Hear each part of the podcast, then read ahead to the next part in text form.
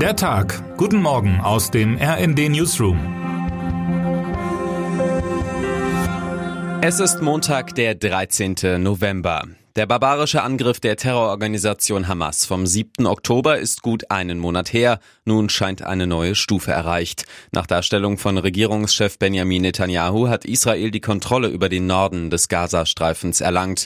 Doch die Kämpfe bringen weiteres Leid mit sich. Im Zentrum des Geschehens steht das Schifa-Krankenhaus, das als eine der wichtigsten Kliniken der Region gilt. Dort werden Berichten zufolge nicht nur hunderte Verletzte behandelt, es ist auch ein Zufluchtsort für Zivilistinnen und Zivilisten. Ärzten.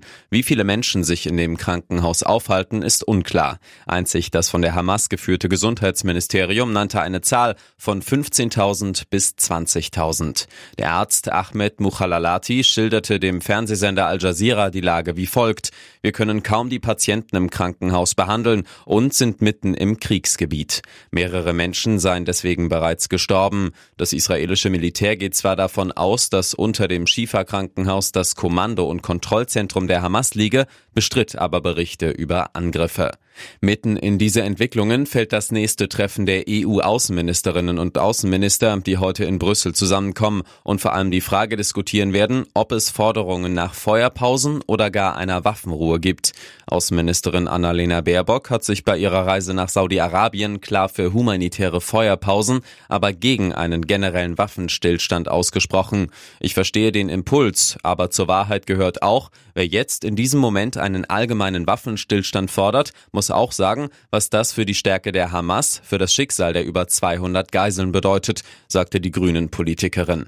In der französischen Regierung ist die Haltung eine andere, weshalb Präsident Emmanuel Macron prompt eine harsche Reaktion von Netanyahu auf seine Forderung nach einer Waffenruhe erhielt. Allerdings reicht eine reine Debatte um die Forderung nicht, um den Konflikt zu lösen, meint meine Kollegin und Hauptstadtkorrespondentin Daniela Fates. Daher muss es gelingen, der Hamas die Arbeitsgrundlage zu entziehen, schreibt sie in ihrem Leitartikel.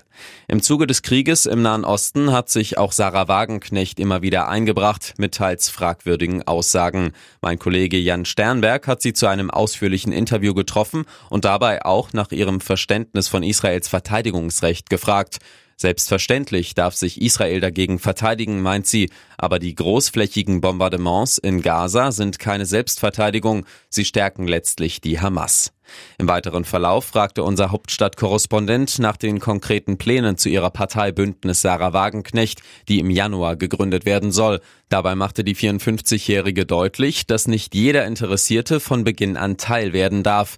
Wir werden mit einigen hundert Mitgliedern starten und langsam wachsen, erklärt sie. Wir stehen ganz anders unter Beobachtung. Deswegen wird nicht jeder gleich Vollmitglied werden können. Da müssen wir um Verständnis bitten. Darüber hinaus spricht sie sich gegen ein AfD-Verbot aus aus, warum Wagenknecht das so sieht, welchen inhaltlichen Schwerpunkt sie mit dem BSW setzen will und ob sie im nächsten Jahr selbst bei einer Wahl antreten möchte, lesen Sie bei uns online. Zum Abschluss habe ich eine unverfängliche Frage. Haben Sie am Wochenende eine Sportwette gemacht? Wenn ja, sind Sie in Deutschland in guter Gesellschaft. Millionen Menschen wetten hierzulande regelmäßig. Was mit einem lustigen Tipp beginnt, kann schnell ernst werden.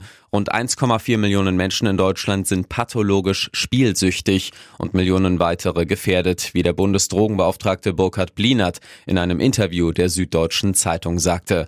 Heute stellt Blinert in Berlin den Glücksspielatlas 2023 mit Daten zu gesundheitlichen, finanziellen und sozialen Problemen vor.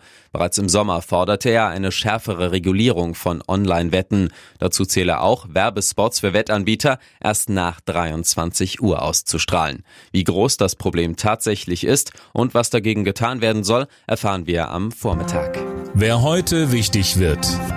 Saskia Esken und Lars Klingbeil bereiten sich vor. Der SPD-Vorstand befasst sich heute unter anderem mit dem Leitantrag zur Modernisierung Deutschlands für den Parteitag vom 8. bis zum 10. Dezember. Um 14.15 Uhr stellen sie sich im Willy Brandt-Haus der Presse. Auf dem Parteitag werden die Delegierten turnusmäßig den Parteivorstand neu wählen. Es gilt als wahrscheinlich, dass die beiden Vorsitzenden Klingbeil und Esken erneut als Doppelspitze antreten.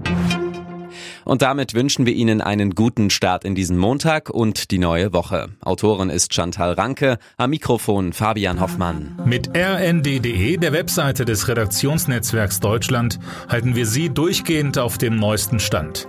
Alle Artikel aus diesem Newsletter finden Sie immer auf rnd.de slash der Tag.